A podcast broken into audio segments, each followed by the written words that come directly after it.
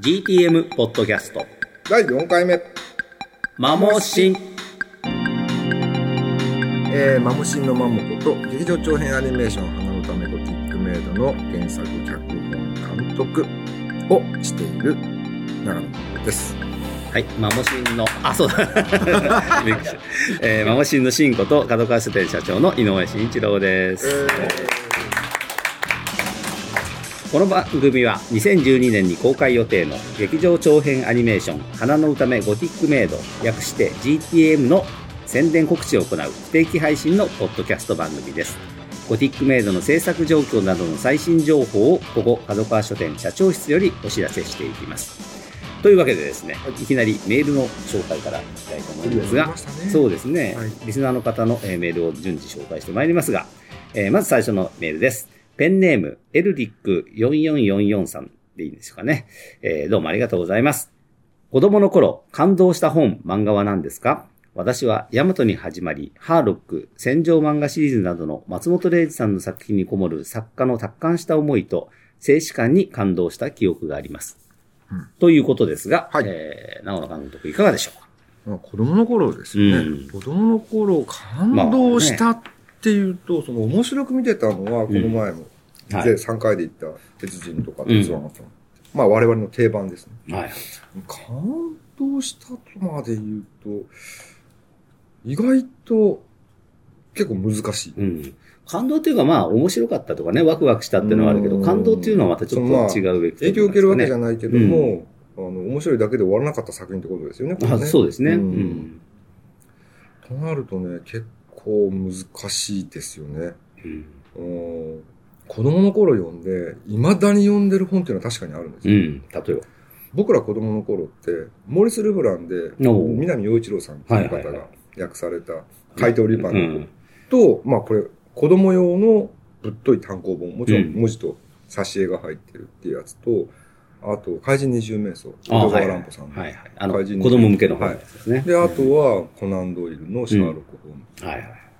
この三つが、こう我々小学生の間では、うんまあ本読む子の間では、うん。結構みんな一生懸命読んでて、まあ一冊高かったんでみんな貸し借りしたりとかっていうね。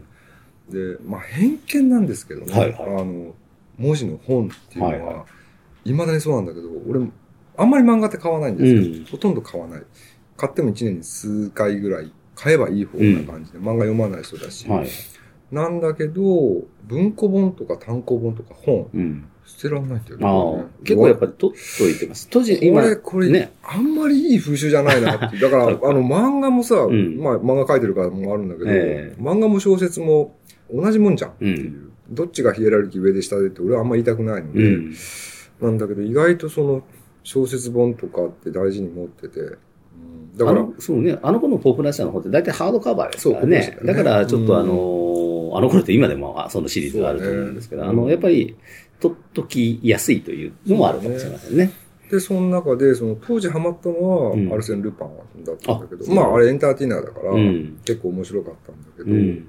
で、地味だったのがシャーロック・ホームズじゃない？ああ。俺ね、どっちかというとホームズ派だったとこんですよ。ろが、うん。未だにもう何百回読み返したか分かんないのが、うんホームズなの。ああ、やっぱり。ホームズは途中からもちろんね、新潮社とか、うんあ、他の会社行っちゃった。まあ、全然いいよ。あのーあ、うちでも、角川文庫でも出てます。はい。か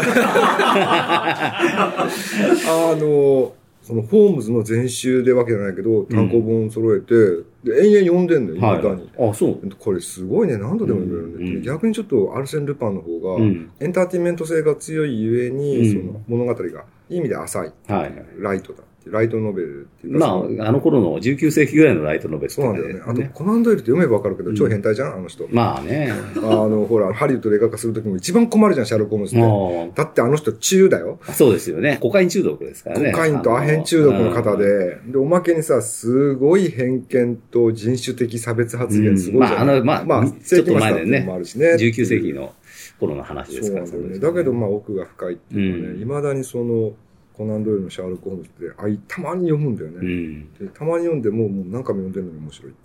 まあ、そんな感じですかね。子供の頃っていうのはうん漫画じゃないんだよね、申し訳ないけど。まあ、いやいや、でうんも一応、あの、感動した本も、あの、聞いてくださってるので。ねえということで、エルリック4441さんはよろしかったでしょうかね、このようなおそうなんだよね。なんでかね、なんか他のこう、うんっていうなんか漫画みたいな。いやいやいや、いいんじゃないですか。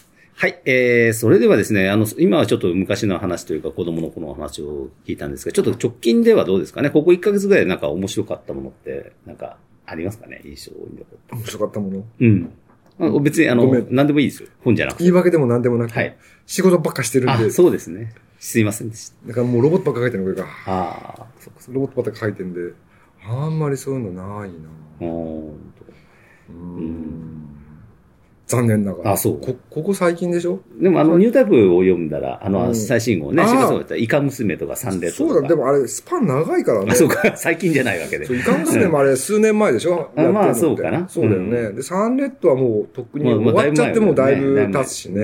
うん。あと、軽音ももうだいぶ、まあ、去年ですね。そうだね。あの盛り上がっったのが去年とかうん劇場公開になったりとかね。うんまあ、あの3つは一般的に面白かった、なるほどなるほどうん。はい私はあれですね、会社のそばに、あの、大阪王将という餃子屋ができて、はいはいはい。ここ行ったら結構、ガーン、そっちか？そっちか？あいやいや、それもい、あれなんですけどね、え、最近おどこにあるのそれ？あのね、白山通り沿いにできたのよ。結構遠いじゃん、白山通りまあまあから。ねそうでも、近くないじゃん。帰りがけに一人で、あの、そこで餃子でビール飲んだりしてますけどもね。あと、真面目な話すると、そうですね、映画とかだとね、J. エドがあったの。クリント・イーストウッド作品があって。あれは、面白い画も見てうん、泣いてる。泣いてますよ、今。あのさ、はで、映画の話で全然話変わるんですけど、うんまだ余裕があったわけじゃないんだけど、3、4年ぐらい前、は映画をよく見てて、い。うん。それもあの、六本木ヒルズに見に行っはいはいはい。て、六本木ヒルズってさ、ほら、こう、なんか、お高いイメージとかあって、うん。でも、でもえっとうん当時何を見たかったのかちょっと忘れたんだけど、うんそのヒルズでやってるっつんで、でおまけに、えっと、深夜までずっとやってるっつんで、はいはいヒルズで、キャーみたいな、バブルだで、キャーとか言いながら、まあ、俺の、あの、バブルの塊みたいな車で、横浜のガーンとか、いろいろあの、ぺったんこの車で、ボボボボボボボボとか言いながら、行って、はいでびっくりしたんだけど、映画を見ることは駐車料金ただ。あ、そう。で、うん。ほんで、あそこさ、サンダーバードみたいなのがガーって入っ地下に入ってると、うん1、2、3番ゲートってやって、あはいはいで、ライトがつくゲートに入れって言われる。うん。で、入るじゃん。だから、床がさ、ガーンガーンとかで動くのよ。で、降りてくだちゃいとか言われて。くだちいとは言わないよで、。降りてくだちゃいっていう間に、あーすいませんって、後ろはみ出してますが、あーもうとか言いながら、こう、うんギリギリまで詰めてギリギリまで詰めて、うんで、こうやって、車しまうんで待っててくださいって言われて、はって見てたら、ここにモニターがあんのよ。で、車自動判別中とか言って、うん。何？とか言ったら、俺の車のがボンとか言って、え、嘘みたいな。車幅でわかんだこれみたいな。すごいね。ほんで、ガーンとか突っ込んで、うんほんで、駐車場料金とかタダですって言われて、ほんで、えっと、ヒルズで見て、で、もう夜中なのね。うん。でも、あの、何本か見るはずだった、はいはい。予定だったの。うんだからインターバルあるじゃない？映画って絶対にはい1時間とか。まあ、ギリギリ入ってもいいんだけど、そんなせかされても行きたくないから、30分ぐらいこう遅れて入るじゃん。うん1時間とか。だからその間暇じゃない、うん。もう深夜じゃん。うん。12時とっくに過ぎて2時とかはい3時じゃない、だからヒルズって6階のところが映画のお客様用にレストラン全部空いてんだよ。おう。で、そのレストランがファミレスより安いのよ、みんな。あ、そうなの？ここって昔さ、めちゃくちゃ高いあのカフェじゃなかったっていうか、うん一杯300円ですみたいな。おおそう。えうんーそれは便利だ。ここいいじゃん。うんいつの間にかこんないいとこになってんじゃん、みたいな。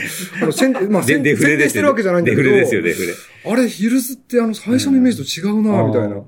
いいのは、あの、映画館のところの奥に、あんまり知られてないんだけど、ちょっとしたあの、バーみたいなのがあってですね。いやいっぱいあるそうそうそう。うんお酒飲める人はそこで。そう、お酒飲める人も。いいよね。で、昔そこってさ、一杯1800円ぐらいだったところはずなのに、うん深夜営業で映画目的の人は300円。もしくは映画の半券持っていくと一杯タダとか。あ、そういうのもあるね。うんそう、そう、そうだから別に宣伝するわけじゃないんだ。だけど、夜中に車ぶっ飛ばして行ける近所の方とかは、ヒルズお金使いませんよ、あそこ。あ。ああいう、あれですね。駐車場に入れるときとかさ、なんか、じゃんちゃかじゃーんとか、つい、サンサンダーじゃんちゃかじゃーんとかみたいな音をつい、口走っちゃったりしてね。出てくるときもかっこいいの。ガーとか横で、横スライドしそうですねガーとか言って。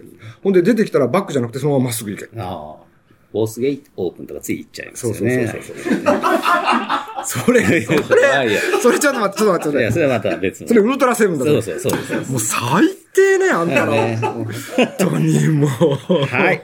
ということで、えー、それでは今回もマモシンの楽しいひとときをお楽しみください。本当にもう。教えてマママはい、えー、このコーナーでは、マモこと長野監督に気になっていること、悩んでいることを質問して解決してもらいます。リスナーの皆さんからもいろんなご質問をいただいておりますので、どんどん聞いていきたいと思います。ということでですね、どんどんいっちゃいましょう。ペンネーム、新世界天使さん上世界天使さんですかね。どうもありがとうございます。えー、マモシンのお二人は30年来とのお付き合いとのことでしたが、初めて出会った時のエピソードはありますか？また、その時の第一印象なども、えー覚えていたら教えてください。ということで、これはですね、私は結構バッチリ覚えてるんですけど、本当？本当よ。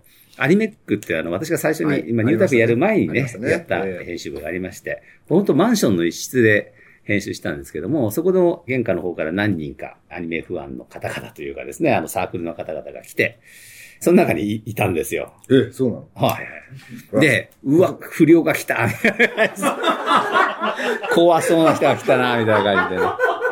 今より全然、今も髪の毛長いけど、あの頃もっと長かったですよこんくらいあったね。よね。ね。うん胸の下ぐらいまであったよねうんうん胸下ぐらいですよ。胸の下まであって、ロンドンブーツは履いてるわさ。ね。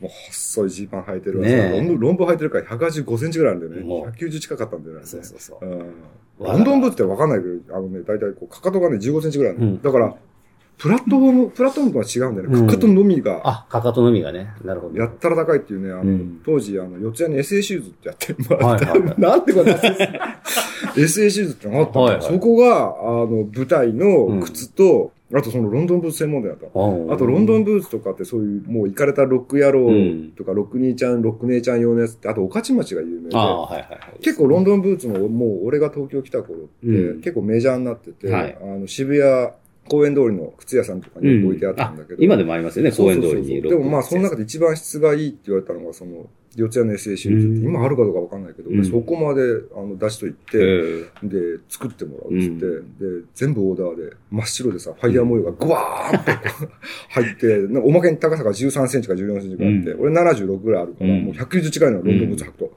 すごいよ。もう電車に乗るとね、みんなが真下、なんて気持ちいいみたいな。え まあ、てな感じでですね、あの、非常にえー怖い人だなと思った感じですが、覚えてないでしょ？覚えてないよ、それ。うん、そそうだね。はい。えーということでえーございます。えーそれでは次の質問。はい。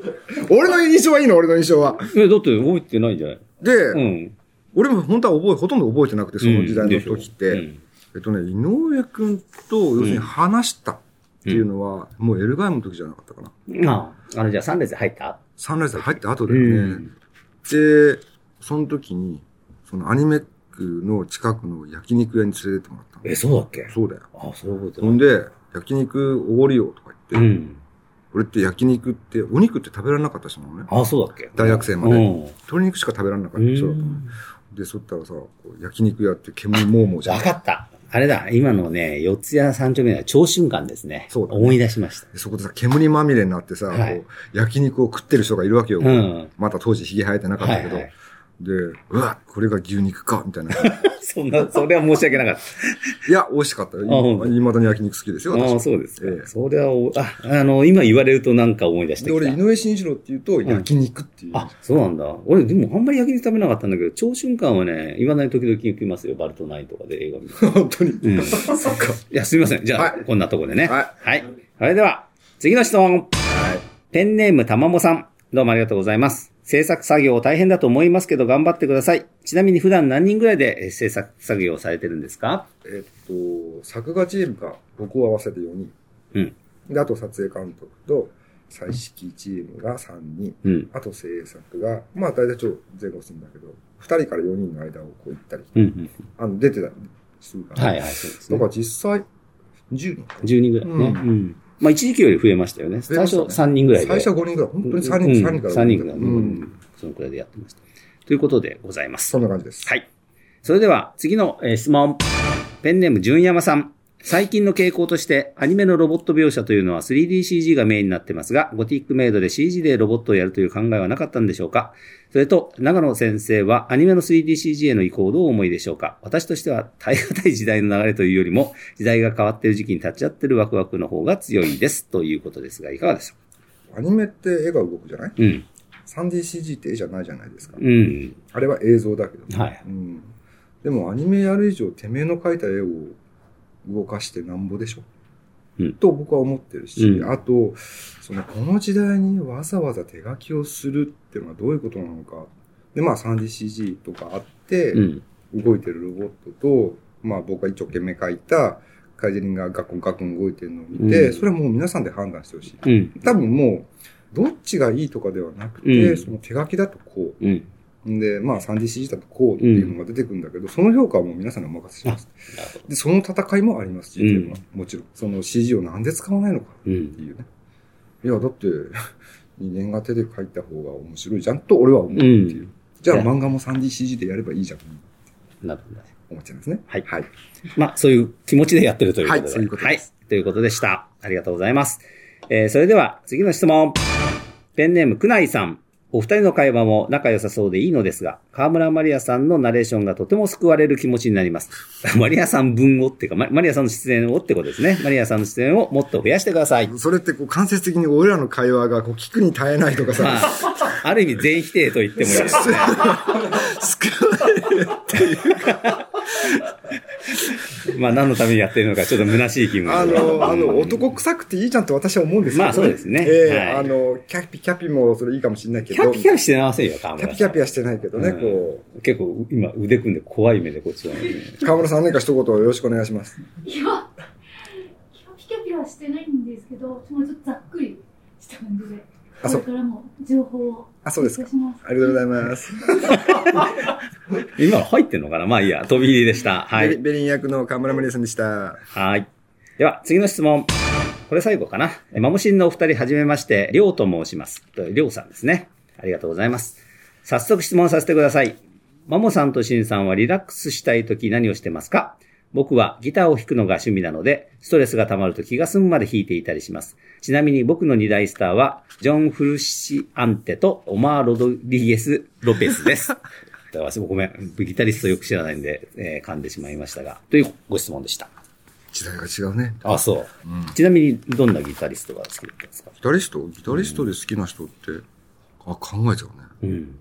こうクロード・チアリさんとか。おー、渋いですね。え、アコースティックわざと外してるだろうってなる。ほどね。地味編とかは言わない。地味編とかは違うよね。あ本当そうかんあ、じゃあまあギターはともかく、これ違うんだよ。質質問の趣旨はあれだよ。リラックスしてる時に何をしてますか？何をしてますか、うん、こっちこっち。ギター持ってガーンって物壊してます。ああ、もう、ロックやろうか。違うだろ、みたいな。ネックが折れるまで叩いてますみたいな。ああ、そう。それはすごい。ああ、何してますかね。うんリラックスね。もう考えちゃった。意外と俺、俺、そのリラックスと無縁な人なのかもしれない。ああ、あんまりそうだよね。イメージとして、こう、想像がつかない。なんかね、うん貧乏症だね。本当にリラックスもできない人ってね。ああ、あるわ、俺。何？台所の洗い物。おー、あれね、結構やるんですよ。はい。で、まず手が水に浸かってるっていうのと、本当はね、漫画描いてる時って、その、手に油。うん。で、あと、ペンの汚れとかもあるんだけど、はい。それが嫌で、うん。で、こう、洗い物をしてたら、うんなんかそれ、そのうちそれが面白くなってきてるみたいな。うん結構、リラックスじゃないんだけど気分転換あ気分転で、換ね。洗い物がある時は洗い物してまあす。、なるほど。わかりました。あと、いあの、掃除してます。あ、なるほどね。いいですね。でもそれ現実逃避とも言われてるけど。まあまあ、でも、それはなんとなく、あの、リスリセットですね。そうはね。んうん私はね、やっぱり料理作ったりしますね。リラックスじゃないんだな。料理作ってる時は割と集中してでも俺も料理作るあ、よ。本当？あの、アシスタントさんとか、うんあと、うちほら、角川のね、うん。ニュータイプの担当とか、うん食うかとか言って、ジャッチャカジャッチャカジャッとかっていきなりスパゲティ作ったり。結構してますね。そうか。うんうんでも言われて気がついたけど、確かに洗い物するときってね、うん気分転換になるかもしれない。そうだよねで、料理って洗い物と料理が一緒にできるんだ結構便利だ。うん。うん。そうですね。ということで、お答えさせていただきましたので、残念ながら。株主総会みたいな。残念ながらすみません。いやいや。ええうんあの、ギターは弾きませんみたいな。はい弾いてるねなんかそういう、なんか答えを期待したような感じはしますけどごめんごめんね。まあ、ということでギタ、ーヒーローって誰だろう？最近だとジェフ・ベックかな。ああ、なるほど。うんということで、りょうさん、こんなお答え、はい。よろしいでしょうか全然方向性違ってすみません。いやいや。えー、そろそろこのコーナーを締めるそうです。長野監督、次回はどんな質問に答えてみたいですか？いや、あの、変化球でバッチリですよ、今な回みたいんなんでも大丈夫。もう何でも大丈夫ですよ。何でも大丈夫。ええはい。ということでですね、あの、仕事のことでも、プライベートのことでも、何でもいいんで、ご質問ください。この教えてマンモのコーナーは、番組をお聞きの皆さんからも、長野監督への質問やおななおお悩み相談を受け付けています。投稿方法は、番組の最後でお知らせします。以上、教えてマモマモのコーナーでした。GTM ポッドキャストマモシン第4回もそろそろお別れの時間です。花の歌目ゴティックメイドの劇場公開もお楽しみくださいってうるさいよ何やってるんですか？あのーもうね、なんか、私だけ仕事してて、あの、長野監督が終わった感じですね。私の後ろでちょっとギターを、ちょっと今、チューニングなどやってらっしゃいますが、なんか、なんか、なんだかんだってリラックスしてギター弾いてんギじゃない？ター持ってる時落ち着くよね。ね。さっきの話は全然違うんでね。まあまあ、それはそれでいいんですけれども、そろそろですね、アニメコンテンツエキスポが近づいてまいりました。3月31日と4月1日、えー幕張メッセにて開催されます。この、えーアニメコンテンツエキスポの中でですね、花のためゴティックメドのステージイベントを行います。これはメインステージじゃなくて、角川ブースの中にもステージ作ってありますんで、そこで行う予定になっておりますんで、詳しくは公式サイトなどをご覧いただければと思います。えー何をやるか今ちょっと考え中なんですけどね。ということで、ちょっとあの、そろそろ仕事にて いや、ーこれあの、はいだって、だって、信者のところにさ、んいきなりギター置いてあって、何これ？これはね、あの、鈴宮春日のギターなんです。チューニングめちゃくちゃ狂ってるしい。や、だって何もしてないですからね。あの、私、ギター弾けないので、置いてあるだけでございます。はい、結構です。はい。ははい。い、いいです というね。ことでですね、とあちょっと最後ねお、お詫びしなきゃいけないけど、さっき喋ってる最中に、場所間違えちゃいましたよ。会社のそばの、えー大阪王将はね、あの目白通りが正しかったですね。目白通り上にできたのよ。あと、さっき、あの初めて会った頃に、えー焼肉食べたお店は、長春館はですね、えー四谷三丁目って言っちゃったけど、あの新宿三丁目でしたね。はい。当時のアニメックの編集部のそばでした。なるほど。ということで、GTM ポッドキャストマモシン、お相手は、マモ。と、ギターばっか見てて読んでない。ママシンのマモこと GTM の監督の長野守と、マホシンの新子と角川書店社長の井上慎一郎でした。えーまた次回の配信でお会いしましょう。では、さようなら。GTM ポッドキャストマモシンお聞きいただきありがとうございましたマモシンの番組ページは長野守の Facebook ページ内に設置されていますマモシンで検索をしてアクセスしてくださいねマモとシンの間には白抜きの星マークをお忘れなく。番組ページからはポッドキャストの購読登録も可能です。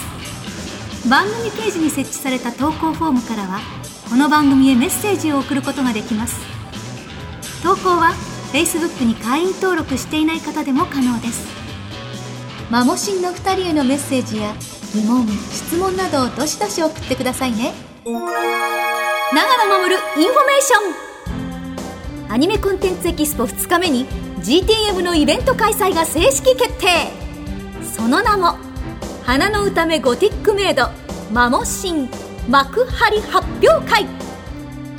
2012年4月1日日曜日12時よりアニメコンテンツエキスポ会場内の角川ブース内イベントスペースにてマモシンこと長野守と井上慎一郎のトークショーを行います。司会としてベリン・アジェリ役の私川村マリアも出演予定。4月1日角川グループブースにて先着順で参加整理券を配布いたします。3月31日には整理券の配布を行いません。ご注意ください。当日は会場の幕張メッセ急げ！なおアニメコンテンツエキスポの会場では花の歌めゴティックメイド最速先行前売り券の販売やファイブスター物語リブート特製ポストカードの無料配布も実施します。